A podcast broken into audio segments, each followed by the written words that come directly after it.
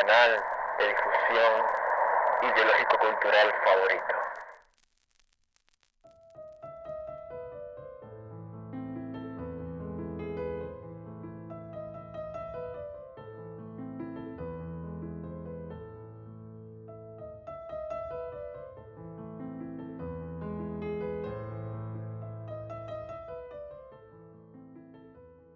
Muy buenas, sean todos bienvenidos a un nuevo podcast de la Biblioteca del Saber.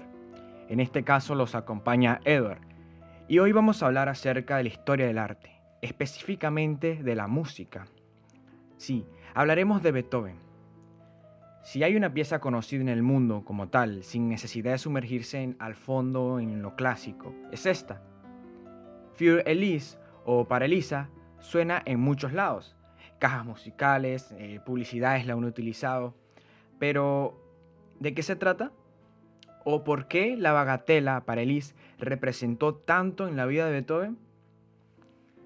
Analizaremos esto y a la vez analizaremos las causas por las cuales Beethoven entró en un periodo de depresión y posteriormente las causas de su muerte. Para empezar, eh, Für Elise fue una de las más importantes y representativas piezas de Ludwig y es un solo para piano. De hecho, es su obra número 59 en el catálogo personal elaborado para él. No fue publicado durante su tiempo de vida, sino 40 años después, con una particular dedicatoria hacia una tal Elisa. Las investigaciones han sugerido las identidades de tres chicas, pero, sin lugar a dudas, la que según la historia tiene más peso, es decir, más probabilidad de ser cierta, es que esta pieza haya sido dedicada a Thérèse von Malfatti.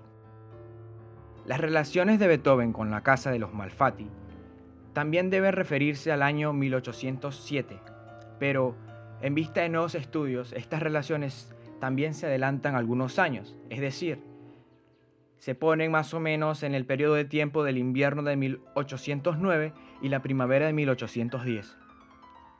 A continuación, Vamos a leer un fragmento de esta carta de Beethoven para Elise, cuando ésta está de vacaciones fuera de Viena. En sus puntos especiales se lee. Recibes aquí, respetada Teresa, lo que prometí, y de no haber sido por los obstáculos inevitables, habrías recibido más para mostrarte que con mis amigos siempre lo hago mejor de lo que prometo. Espero, y no lo dudes, que encuentres tanto una ocupación agradable como una diversión deliciosa, pero no tanto de esto último como para no dejarnos ningún lugar en tus pensamientos. Difícilmente me atrevería a esperar o sentirme digno de una respuesta si yo te escribiera. Las personas están juntas no solo cuando están juntas, sino que los ausentes y los difuntos viven para nosotros. ¿A quién se le ocurriría escribir esas cosas a la soñadora Teresa, que trata todo en la vida de forma tan alegre? Pero reza, no descuides, entre tus innumerables ocupaciones, tu piano y tu música en general, por lo que tienes un gran regalo. ¿Por qué no lo tomas en serio tú que posees un sentido para todo lo que es bello y bueno? ¿Por qué no usar ese sentido para saborear en un arte tan encantador esa perfección cuyo resplandor se refleja en nosotros mismos? Mi vida es muy solitaria y tranquila, aunque de vez en cuando una luz busca despertarme. Hay un vacío que no se puede llenar desde que todos se fueron, y ni siquiera mi arte tan fiel a mí ha logrado hacerme olvidar. ¿Qué diferencia habrás encontrado en el tratamiento de un tema concebido en cierta noche y la forma en que recientemente lo escribí para ti? Oré para encontrar una explicación para eso, pero no invoqué la ayuda del golpe. ¿Qué suerte tienes que puedes ir a tu país? Por favor, ten la amabilidad de darle a tu querida hermana Nanette la canción arreglada para guitarra. Si el tiempo lo hubiera permitido, la parte de la voz se habría agregado. Ahora que te vaya bien, respetada Teresa, les deseo todas las cosas buenas y hermosas de esta vida. Tráeme un recuerdo. Nadie puede desearle una vida más brillante y feliz que yo, incluso si esto no le importara en absoluto. Su devoto sirviente y amigo Beethoven.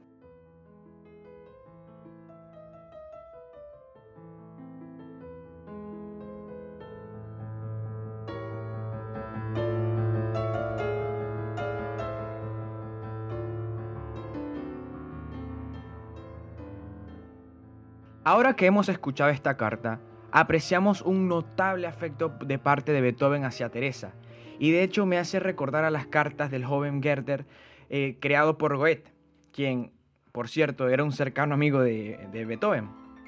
Y de hecho, una vez Beethoven muere, se dice que eh, en, su, en su misa post-mortem, el padre dice que en Viena habían dos genios, la literatura y la música, y con la partida de Beethoven, eh, la música, el de la música se había extinguido y solo quedaba Goethe. De hecho, incluso existe una foto o una especie de dibujo incompleto hecha por el pintor Ludwig Schnorr von Karlsfeld representando a los miembros e íntimos de la familia Malfatti, y es peculiar que entre ellos aparezca Beethoven. En esa especie de dibujo están los padres, el perro, eh, la hermana, todo, en fin, todo lo que hoy en día representaría una foto familiar. Y como la costumbre, una foto familiar, o para tú aparecer en una foto familiar eh, en donde no eres familia, no eres familias de sangre, la verdad tenía que haber un vínculo muy estrecho de parte de Beethoven para con los, con los Malfatti. Nótese el estrecho vínculo del maestro con la familia. Ahora, este mismo fue, eh, Beethoven fue introducido por el barón von Glenschenstein, quien poseía el documento de la foto entre los papeles de su familia. Se dice que en 1810, una vez adiestrada en el piano por Beethoven, Therese Malfatti von Rohrenbachs Sudesa se iba a presentar en un gran concierto en Viena y que en efecto deslumbró a todos los presentes hasta que llegó el momento de interpretar una pieza del compositor alemán. La pequeña se aturdió tanto que se vio incapaz de tocarla y abandonó la sala entre sollozos. Beethoven corrió tras ella y le preguntó por qué no había podido continuar con su pieza. Teresa se limitó a excusarse asegurando que todas las composiciones eran muy difíciles. Para sosegarla, el músico se comprometió a componerle una pieza solo para ella. Y así fue como, en los siguientes días, la joven pianista recibió una partitura inmortal con una bagatela titulada Para Teresa. Esta, eh, la parte original de esta bagatela se encuentra clasificada como parte de los recuerdos del 27 de abril de 1810. Es la fecha o e, esta partitura está fechada en esta época. En esta composición se dice que en cierta forma Beethoven se le declara a Teresa. Esto es una teoría que tiene mucho sentido, puesto que Beethoven, al ser parte o profesor, eh, desempeñarse como profesor de Teresa, luego fue adquiriendo un, eh, una especie de vínculo y no solo, dejó de ser profesional y Beethoven empezó a enamorarse de Teresa. De hecho, eh, ellos mantuvieron, mientras Teresa viajaba, cuando no se encontraba en Viena, porque viajaba constantemente, eh, Beethoven compartía una serie inmensa de cartas, una correspondencia muy extensa, pero a pesar de todo esto, de todo este vínculo, esta amistad o este amor platónico que tenía Beethoven con Teresa, ella lo rechaza sentimentalmente. Sus edades compendían entre 18 años para Teresa y Beethoven tenía 39. Es una brecha muy clara, muy grande, ¿no? Más de 20 años de diferencia. En 1817, Therese von Malfatti se casó con un varón húngaro, von Drosdik, quien murió en pocos años. Ella, sin embargo, vivió hasta los 60. Asumiendo que esto es correcto, nació a más tardar en 1791, porque murió el 27 de abril de 1851. Irónicamente, la misma fecha en la cual Beethoven le entregó eh, su bagatela. Un doctor muy cercano a la familia, al círculo de los Malfatti, la describe como una bella, muy animada, ingeniosa y excelente pianista. Por lo tanto, parecería que el deseo del compositor que tenía de que ella mejorara o perfeccionara ese, ese don, ese talento que tenía, se hizo realidad después de todo. Aunque su otro y continuo deseo de que él pudiera presenciar esa perfección como compañero de vida, como esposo, como cónyuge, no se consumió al final, debido a que se casó con otra persona. Siendo su escasa disposición hacia Beethoven, más el veneno que en forma de sordera se derramaba rápidamente por sus conductos auditivos, la perdición de Ludwig. Esto hizo que Beethoven escribiera a su amigo y biógrafo, el médico Franz Beckler. La carta dice así. Debería sentirme feliz, quizás uno de los mortales más felices, y así sería si ese mal perverso no se hubiese instalado en mis oídos. Si no hubiese leído por ahí que un hombre no debe quitarse voluntariamente la vida mientras aún pueda realizar una buena acción, habría abandonado hace mucho esta tierra, y, lo que es más, por la propia mano. Esta descortés forma de decir adiós no se trató de una ocurrencia pasajera, sino de una constante que cuajó cuanto mayor fue la indefensión que sintió el músico ante un mundo paulatinamente cerrado a sus sentidos, empezando por el oído. En esta época de su vida, Beethoven eh, sufrió por un estado muy, muy, una depresión crónica. Se veía que no disfrutaba su arte, no disfrutaba el sentido de la vida, no le encontraba sentido a la vida. Hasta que, consumido por el mal de oído, Beethoven se instaló en el pueblo de Heiligenstadt, en donde en uno de los raptos más emotivos que jalonan la historia del arte, escribió su famosa carta o el testamento para sus hermanos, en, en la que, entre muchas cosas, les revela cuál es la mejor atadura para seguir enredados a la vida. Dice así, recomendad a vuestros hijos la virtud, es lo único que puede daros la felicidad.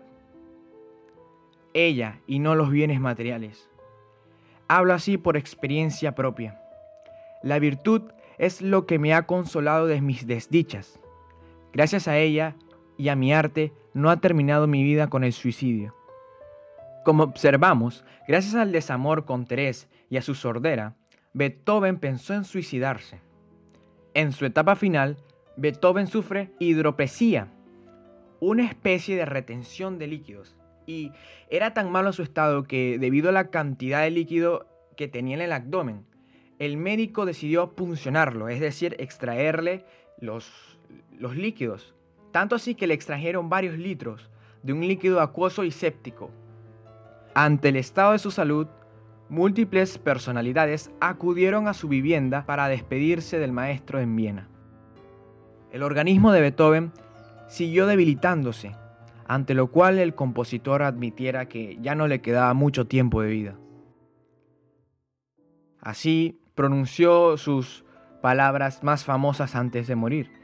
Plaudite amici comedia finita est, que significaba aplaudid amigos, la función ha terminado. Y así fue como el 26 de marzo de 1827, en presencia de una mujer desconocida, quizás la criada o una de sus cuñadas, bajo una tormenta con truenos y centellas que hicieron temblar la casa, levantó el brazo derecho con un puño cerrado como si quisiera retrasar la orden del cielo. Se dejó caer en la cama y expiró a los 57 años de edad. Se dice que luego de que Beethoven fallece en su velorio, un chico le arrancó porque como en ese momento no existían las fotografías, eh, para, para las personas poder guardar un objeto personal del difunto, lo que hacían era cortar un mechón de su cabello. Entonces, eh, uno de los, una de, de, las personas cercanas al, vínculo, al círculo de Beethoven hizo eso, le cortó un pedazo de su mechera. Y posteriormente, el doctor Walter McCollen que es un doctor famoso por descubrir que Napoleón no murió por envenenamiento de arsénico y otras cosas más, tuvo acceso a esos cabellos de Beethoven. Entonces realizó un estudio. Macron usó la espectrometría de dispersión de energía, que se realizó con un microscopio electrónico de barrido conocido como EDE-MEG, EDMEC, y concluyó que la intoxicación con el plomo fue la causa de la mayoría de los síntomas y de la tragedia de Ludwig van Beethoven. En la era moderna ya no es frecuente el envenenamiento por plomo, como en la época de la vida del compositor. Podría considerarse incluso que la intoxicación que Beethoven padeció en ese momento era endémica, puesto que en aquellos tiempos eh, los utensilios de cocina, las vajillas, las cañerías y muchas otras cosas contenían plomo. Inclusive al vino se le agregaba plomo para suavizar su sabor amargo, costumbre a la cual mucha gente se oponía debido a que se sabía que el consumo de vino con plomo provocaba cólicos. ¿no? Estos cólicos son los cólicos que posteriormente Beethoven iba a sufrir ¿no? en todos, a lo largo de toda su vida. Beethoven tuvo, padeció de muchas cosas, padeció de migraña y, y los médicos trataban sus eh, enfermedades con sanguijuelas, eh, como era la medicina en ese tiempo. Los síntomas más comunes de la enfermedad, llamada saturnismo, corresponden a una sombría lista de los padecimientos que sufrió Beethoven durante toda su vida. El contacto continuado con el plomo ocasiona problemas gastrointestinales intermitentes pero crónicos, que incluyen fuertes calambres abdominales, vómitos, estreñimiento o diarrea. Son comunes los ataques de gota, así como diferentes tipos de reumatismo, palidez e ictericia. También aparece la migraña, pérdida del apetito, irritabilidad, mala memoria y comportamiento imprevisible. En la mayor parte de la bibliografía médica se mencionan otros síntomas que, por supuesto, no se dan en todos los casos, pero las deficiencias visuales y una progresiva pérdida del oído originada, originada por un daño permanente de los nervios ópticos y auditivos. Esto quiere decir que eh, Beethoven sufrió, gracias a la intoxicación eh, del plomo, por el plomo, el tamaño de su nervio auditivo fue disminuyendo a una escala muy pequeña. De igual forma su nervio óptico que luego padeció de, ceguera, ¿no? O no veía completamente bien. Con los hallazgos patológicos y químicos, varias hipótesis adquieren validez. Fue evidente que el compositor, debido a la alta ingestión de vino combinado con plomo, sufrió una intoxicación con plomo. Y de allí los síntomas propios de esa intoxicación. De acuerdo con los informes de la autopsia y los datos de los médicos que lo atendieron en vida, padeció una cirrosis. La misma pudo tener un origen alcohólico que le causó insuficiencia hepática o un coma hepático y una pancreatitis que le causaron la muerte. Beethoven en los últimos días padeció de neumonía e insuficiencia cardíaca. En la autopsia se describen varices y un vaso aumentado de tamaño por hipertensión portal. Las varices al parecer no sangraron y la sordera fue un producto de la intoxicación por el plomo la cual produjo una neuropatía del nervio auditivo. En otras palabras, eh, Beethoven perdió eh, su oído gracias a la intoxicación del plomo, que ésta se originaba por eh, la frecuencia con la cual bebía vino con plomo. Vaya que es una tragicomedia. En fin, volviendo a la pieza, a la bagatela, es peculiar que luego esta magnífica partitura fuera conocida como Feu Elise, ¿no? Esto es un error. Este mismo se debe a una mala transcripción de Ludwig Noll del manuscrito original. Debido a la mala legibilidad de la dedicatoria, esta bagatela se bautizó de dicha manera cuando correctamente debería ser Für Terres. Sin más que agregar, espero que les haya gustado este episodio y se interesen un poco más por la historia del arte y lo que fue la vida del magnífico compositor Beethoven. Espero que sea de su agrado y que compartan el podcast, le den like y, nos vemos hasta el próximo episodio. Muchas gracias.